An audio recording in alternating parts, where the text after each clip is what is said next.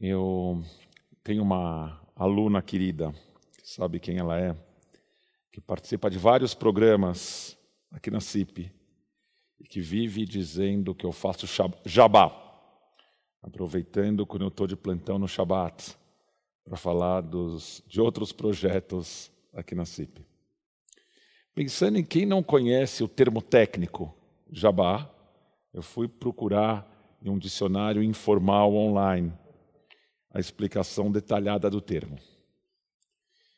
Eu conto para vocês que eu esperava algum tantinho mais carinhoso, mas olha o que eu encontrei no dicionário. Jabá é propaganda oportunista que se faz sobre algum produto ou serviço comercial de forma espontânea, mas em momento inadequado.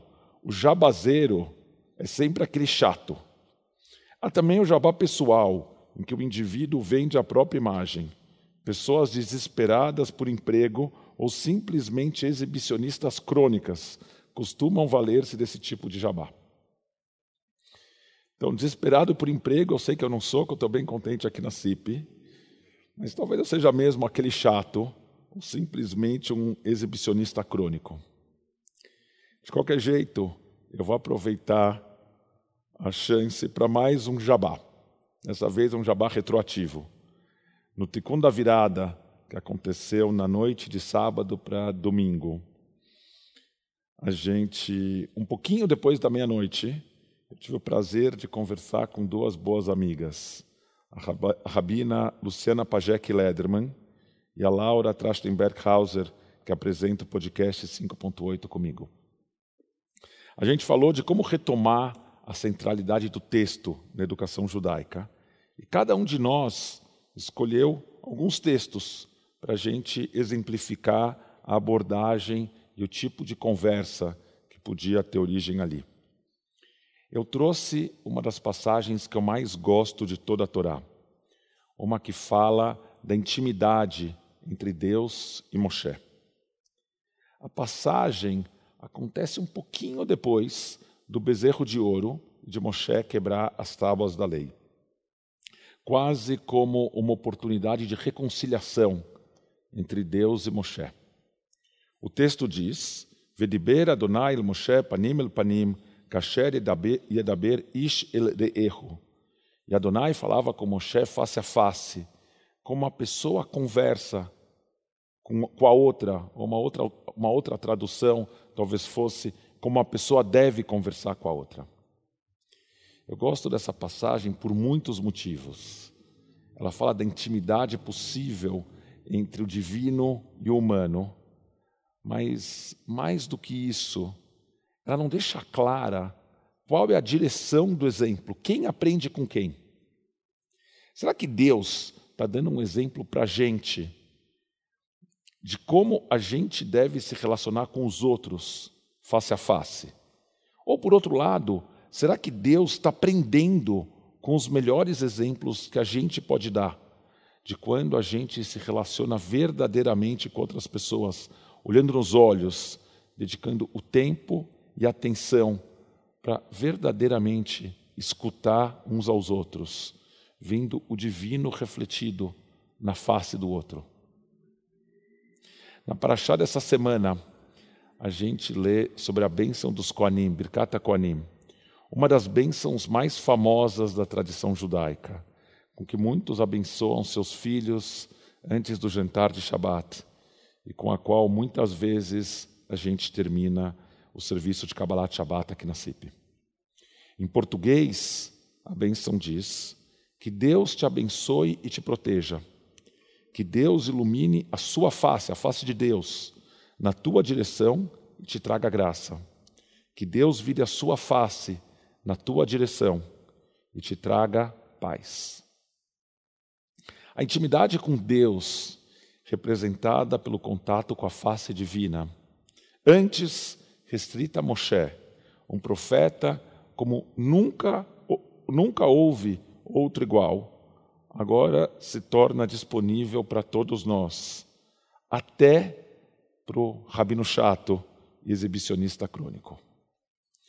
Na conversa com a rabina Lu e com a Laura, eu trouxe alguns exemplos que mostravam como a literatura rabínica se incomodava com a corporalidade implícita na expressão face a face, da forma indireta que caracteriza o discurso rabínico, no qual as mensagens mais importantes precisam ser muitas vezes vasculhadas nas entrelinhas.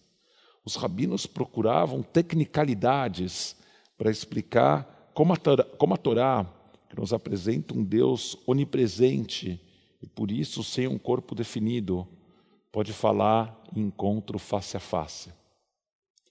Da mesma forma, a gente podia se perguntar: o que quer dizer na bênção dos Koanim propor que Deus vire a sua face na nossa direção e nos traga a paz? Emmanuel Levinas, um filósofo judeu francês, para ninguém aqui me acusar de fazer jabá só próprio, Rabino Ruben, no Tikkun de Shavuot, no shiur dele, falou de Levinas. Então, Emmanuel Levinas escreveu sobre a ética do encontro com a face do outro.